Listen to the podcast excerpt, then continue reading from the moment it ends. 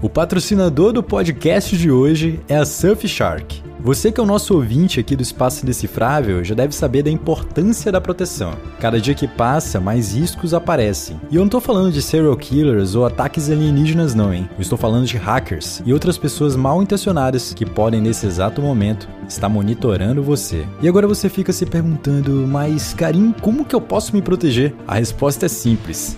Surfshark. A Surfshark é um serviço de VPN que oculta sua localização e dificulta a identificação no meio de uma multidão de usuários. Com a Surfshark você pode mudar sua localização virtual e acessar qualquer conteúdo, site ou aplicativo que está bloqueado em seu país. Nós aqui do Espaço Indecifrável, por exemplo, temos muitos ouvintes na China. E como que eles conseguem nos ouvir? Pois é, provavelmente através de um serviço como o da Surfshark. Além de tudo isso, você pode ainda ter mais proteção se adicionar o sistema de detecção de vazamento de dados chamado Surfshark Alert, além de ter um antivírus da Surfshark e o mecanismo de pesquisa privado, o Surfshark Search. Portanto, experimente o Surfshark sem riscos com uma garantia de reembolso de 30 dias. Insira o código promocional indecifrável para 83% de desconto e 3 meses extras grátis. Isso mesmo, você ouviu direito, 3 meses extras gratuitamente. É só acessar surfshark/indecifrável. O link estará na descrição desse episódio.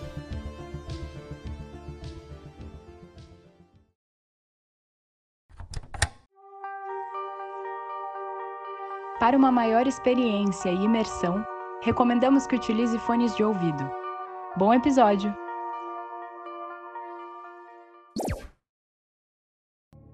As Ilhas Flannan são um pequeno grupo de ilhas situadas a oeste da Escócia, aproximadamente a 32 quilômetros da ilha de Lewis. A maior dessas ilhas é a Eleanor Moor. Lá encontra-se um antigo farol construído em 1899 para orientar os navios que passavam pela região. Um ano depois de sua construção, era necessário contratar pessoas para cuidar do farol, mas era muito difícil quem aceitasse passar a noite na ilha, pois, segundo as lendas, o local era repleto de casos estranhos e assustadores. Então foi aí que surgiram três homens de coragem, os quais resolveram aceitar o emprego. Seus nomes: Thomas Marshall, James Ducat e Donald MacArthur.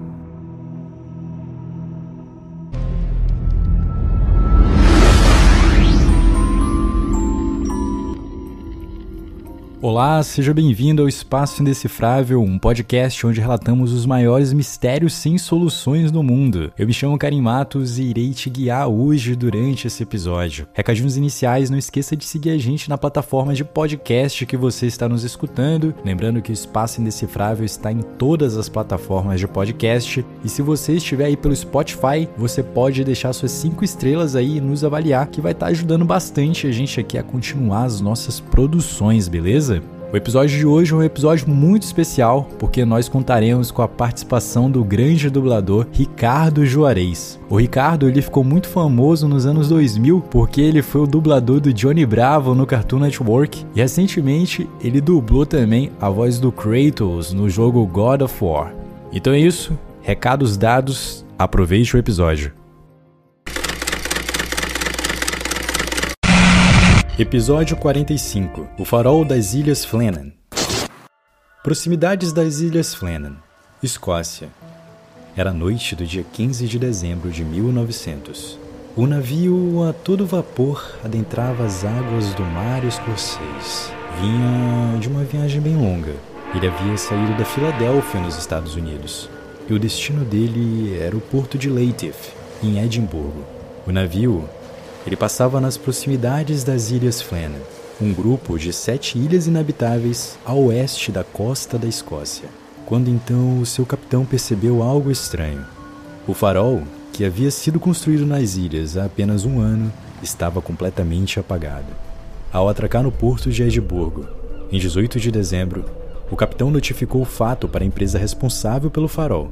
A empresa recebeu a informação com estranheza. Afinal, uma equipe de três homens era mantida de forma constante no local, justamente para garantir o funcionamento do farol. Naquela ocasião, a equipe que estava na ilha contava com um dos seus funcionários mais experientes, o James Ducat. Ele trabalhava como faroleiro havia 20 anos, e ele era o líder do farol das Ilhas Flannan. Junto com ele estavam Donald MacArthur e Thomas Marshall, que ocupavam os cargos de assistentes. Com a informação de que o farol estava apagado, Foi enviada uma equipe de barco para verificar o que estaria acontecendo por lá. Porém, com o mau tempo que se instalou na região escocesa, o barco apenas pôde seguir viagem no dia 26 de dezembro, oito dias depois de saber que o farol não funcionava. Quando a equipe finalmente conseguiu chegar, a surpresa. Não havia nenhum sinal de vida na ilha. Os três homens haviam desaparecido. A cena encontrada era minimamente estranha, a começar pela bandeira da Escócia que ficava em um grande mastro no topo da ilha e havia sumido. As portas, tanto do portão que rodeava o farol quanto da entrada do farol, estavam fechadas. A porta da cozinha era a única aberta. Em cima da mesa estavam os pratos postos com a comida servida. Tudo parecia na mais perfeita ordem, mas não havia nenhum sinal dos faroleiros nem dentro do farol, nem em qualquer lugar da ilha. O que teria acontecido? Por onde teriam ido? A ilha era completamente isolada. Não era possível sair dela se não fosse um barco que, periodicamente, levava suprimentos e fazia o rodízio dos funcionários, que trabalhavam em escala. O farol estava intacto. Sua luz não estava danificada, mas seus guardiões haviam simplesmente desaparecido. desaparecido. Muito antes do farol ser construído, as Ilhas Flennon já traziam um ar de mistério. Por um período, as ilhas foram usadas por cuidadores de ovelha que de barco levavam seus animais para pastar no local. O esforço valia a pena porque, segundo eles, a grama das ilhas Flenham era mágica. A ovelha que se alimentava dela dava luz a filhotes gêmeos. Além disso, essa grama era capaz de curar qualquer doença que o animal viesse a ter. Mas não demorou muito para as histórias de espíritos que assombravam a ilha aparecessem para os pastores abandonarem o local. Foi em 1896 que a junta comercial escocesa decidiu construir um farol na maior ilha desse conjunto de ilhas, a Eleanor Moor. Como é comum nas ilhas nórdicas, a Eleanor Moor é composta basicamente por pedras. Ela não tem uma praia com areia que encontra o mar. São enormes penhascos que determinam o perímetro da terra firme da ilha com o oceano. A Eleanor Moore era perfeita para receber o farol. Ela era a mais alta de todas, chegando a mais de 45 metros acima do nível do mar. Nessa altura, o farol estaria seguro, além de sempre visível para as embarcações que passavam pelo local. O mar daquela região era traiçoeiro, e o farol ajudaria a orientar a navegação. Sendo assim, em dezembro de 1899, o farol foi inaugurado. Ele tinha 23 metros de altura e como combustível para manter sua luz acesa era usada parafina. Naquela época não existia tecnologia suficiente para automatizar um farol, e por isso era necessária uma equipe em tempo integral que manualmente manteria a luz acesa. Seria sempre um grupo de três homens que trabalhariam na ilha isolada. O que, porém, nunca se imaginou era que um dia essa equipe inteira sumiria do mapa sem deixar vestígios. No dia 26 de dezembro de 1900, quando o inimaginável aconteceu e deu-se conta que os guardiões do farol haviam sumido, um faroleiro chamado Joseph Moore e os outros três funcionários foram encarregados de ficar com a ilha. Eles assumiriam a operação do farol e começariam as buscas por pistas. O navio que levou essa equipe de emergência voltou para o continente. Ao chegar, o capitão escreveu um telegrama para a empresa responsável pelo farol. Nele dizia: abre aspas. Um terrível acidente aconteceu nas Ilhas Flannan. Os três faroleiros, Ducat, Marshall e MacArthur, desapareceram da ilha. Na nossa chegada lá essa tarde, nenhum sinal de vida foi encontrado. Disparamos sinalizadores, mas, sem ter resposta, decidimos desembarcar e subir até a estação, onde não encontramos ninguém. Os relógios estavam parados e outros sinais indicam que o acidente deve ter acontecido há uma semana. Pobres sujeitos. Eles devem ter voado do penhasco ou se afogado ao tentar proteger um equipamento ou algo assim. Fecha aspas. Moore e sua equipe perceberam que fazia dias que a lareira não era acesa. Os pratos com comidas deixados sobre a mesa mostravam que, provavelmente, seja lá o que aconteceu para fazer com que os homens sumissem, os pegou de surpresa. O relógio que ficava na cozinha estava parado. Os quartos estavam como se os homens os tivessem deixado cedo pela manhã, sem nada fora do normal. A área externa da ilha tinha dois locais para desembarque dos barcos, o leste e o oeste. O desembarque leste, pelo qual Moore chegou, estava intacto. Porém, o desembarque oeste não. Lá havia sinais claros de que algo estranho tinha acontecido. A começar por uma caixa de madeira, que guardava equipamentos de manutenção e cordas que tinham sido quebradas. Ela ficava a uma altura de 33 metros acima do nível do mar. As cordas foram encontradas espalhadas pelas pedras, que ficavam abaixo do penhasco, Parte de uma grade de ferro que ficava ali para a proteção estava dobrada. Trilhos de ferro foram arrancados do chão e uma pedra de mais de uma tonelada tinha sido deslocada. No topo mais alto da ilha, era possível notar uma faixa de ao menos 10 metros de grama que tinha sido arrancada do solo. Por fim, notaram que uma boia de emergência havia sumido. De fato, algum incidente inusitado poderia ter acontecido nesse ponto da ilha para ocasionar o desaparecimento de Ducat, MacArthur e Marshall. Não fosse um importante detalhe. Alguma dessas danificações estavam registradas em uma espécie de diário de bordo do farol um diário onde os funcionários documentavam todos os acontecimentos do local durante seu período de trabalho. Sendo assim, não era possível afirmar que a cena encontrada no desembarque oeste estava diretamente relacionada ao desaparecimento dos homens. No dia 29 de dezembro de 1900, Robert Meehan, o investigador oficial encarregado pelo caso, finalmente desembarcava na ilha. Ele logo percebe que a capa de chuva de Merkerto estava dentro do farol.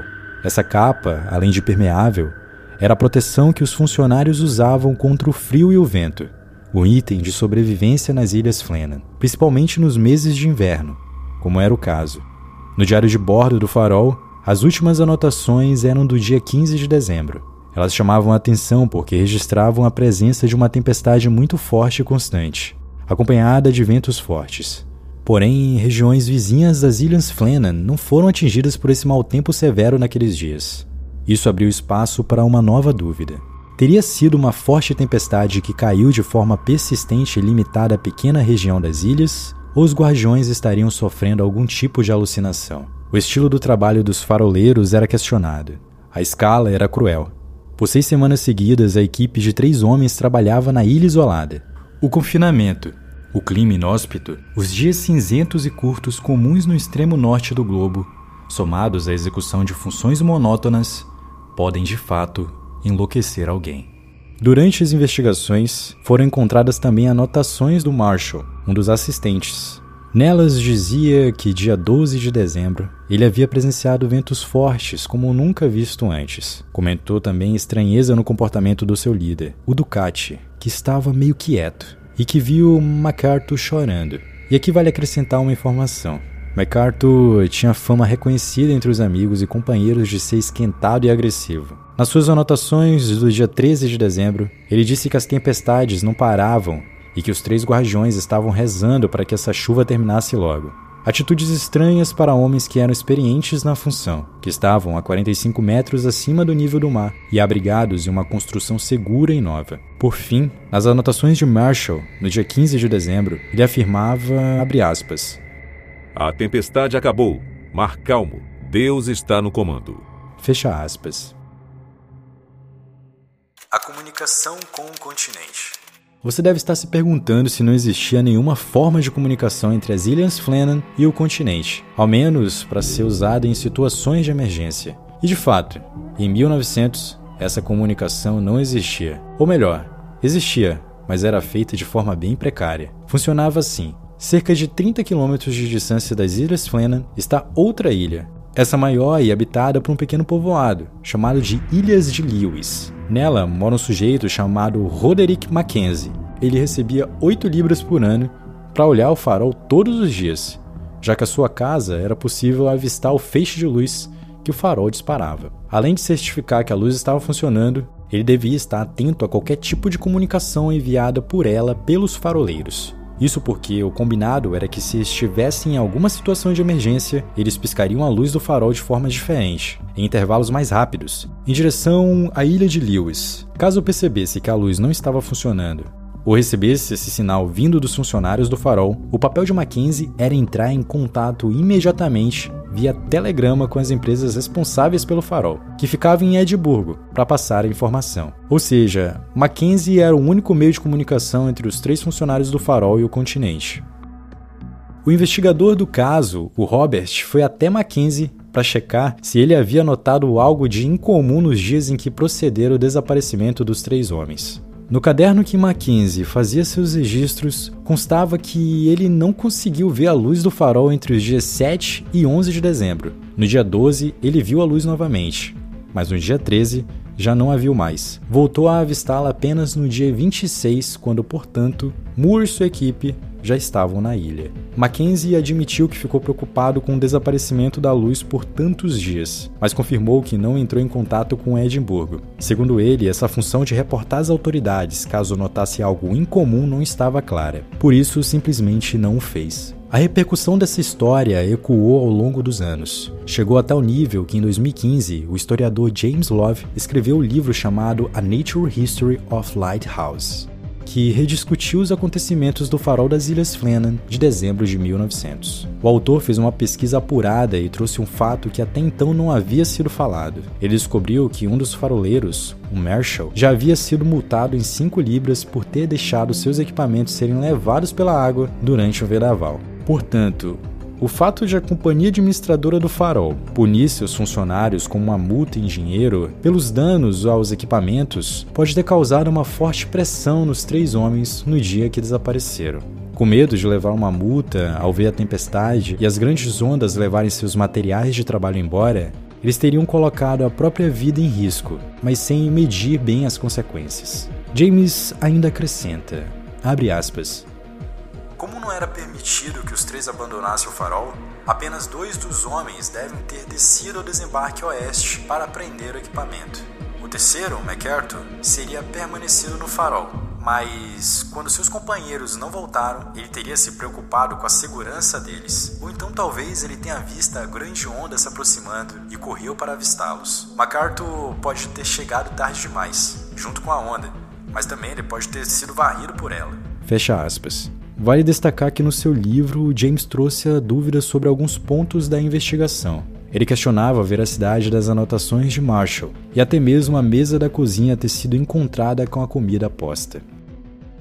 Em 8 de janeiro de 1901, Robert, o investigador, entregou seu relato final com a conclusão de que teria acontecido. Nele dizia, aspas, Pelas provas que pude obter, Fiquei convencido de que os homens estavam a serviço até a hora do jantar de sábado, dia 15 de dezembro. Todos eles haviam descido ao desembarque oeste para prender uma caixa que continha cordas e demais equipamentos que havia ficado presa em uma fenda da rocha. Nesse momento, uma grande onda alcançou o local das ilhas que estavam, a 34 metros acima do nível do mar, subindo acima deles e descendo com uma imensa força, os varrendo completamente para dentro do mar. Fecha aspas. Em outras palavras, ao tentar proteger os equipamentos contra o mau tempo, os três guardiões do farol foram levados para uma onda gigante de mais de 34 metros de altura e morreram afogados. Os corpos nunca foram encontrados. Foi apenas em 1925 que o farol recebeu comunicação direta com o continente por meio de um telégrafo sem fio.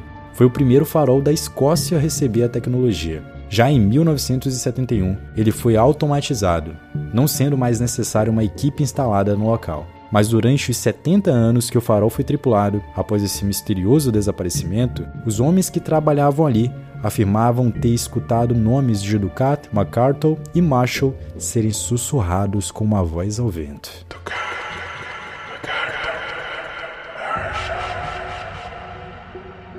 Seria isso mesmo que aconteceu? Os três homens teriam sido pegos por uma onda gigante levados para o mar?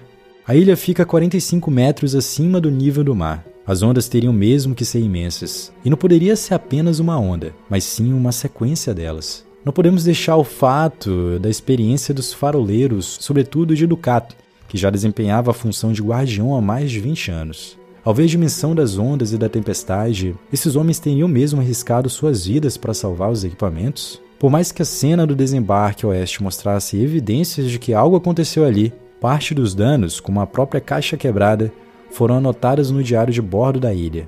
Outro ponto que não pode ser esquecido são as condições climáticas supostamente calmas nas regiões das Ilhas Flenna, que não presenciaram tal mau tempo tão catastrófico. Não estamos falando de um homem que foi levado para o mar durante uma tempestade e morreu, ou dois homens. Estamos falando de três homens. Eles sabiam que uma das regras do trabalho era que um funcionário deveria permanecer sempre dentro do farol. Algo fez com que os três homens decidissem sair. Mas o que? Essa pergunta está em aberto há mais de 120 anos, sem respostas. E o caso das Ilhas Flennan é considerado até hoje um dos mistérios mais duradouros da história marítima do mundo.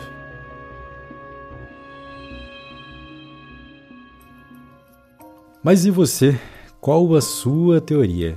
Deixe uma mensagem pra gente se você estiver aqui pelo Spotify, ou então manda uma mensagem pra gente no nosso Instagram, arroba Espaço Indecifrável. Quem sabe a sua teoria poderá aparecer no nosso quadro, o Decifrando Espaço, onde nós iremos falar sobre as teorias e talvez solucionar esse mistério com vocês sobre esse caso das Ilhas Flena.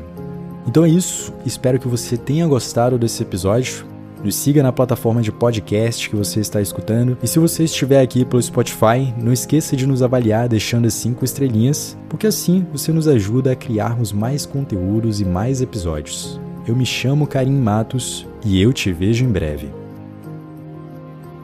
Idealização, narração, Karim Matos. Edição, produção, Sérgio Lucas. Roteiro, Flávia Médici. E essa voz sou eu, Gabriela Adams.